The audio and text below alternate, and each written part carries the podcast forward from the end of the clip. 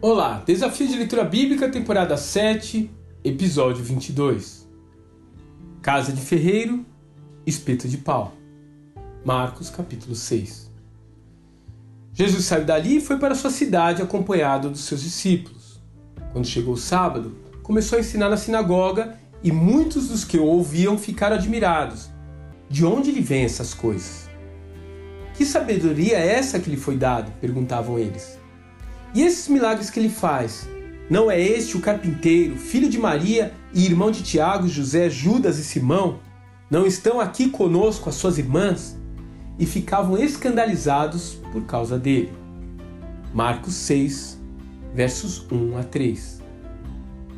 Ao retornar à sua cidade natal, a recepção que Jesus recebe não é exatamente de boas-vindas.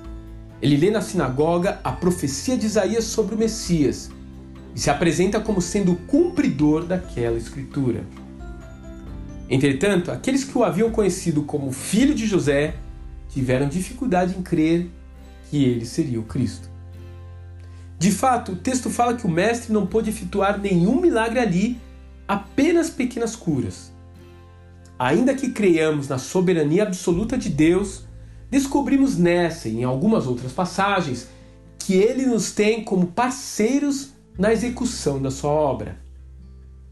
Quando cremos com fé no agir sobrenatural dele, existe um mover nas regiões celestiais para que os sinais ocorram. Quando, por outro lado, assumimos uma posição de crítica e descrença, emperramos milagres que poderiam acontecer no nosso meio. É por isso que aquele que havia feito tantas maravilhas nas cidades vizinhas sai de Nazaré admirado da incredulidade daquele lugar. Felizmente, um pouco mais à frente em seu ministério, Cristo também se admirará de algumas pessoas com fé acima da média, e ele também chamará atenção para isso em alto e bom tom. Qual seria a impressão de Jesus se nessa semana ele passasse pela comunidade onde você está? Será que ele conseguiria fazer milagres ali? Que Deus te abençoe e até amanhã.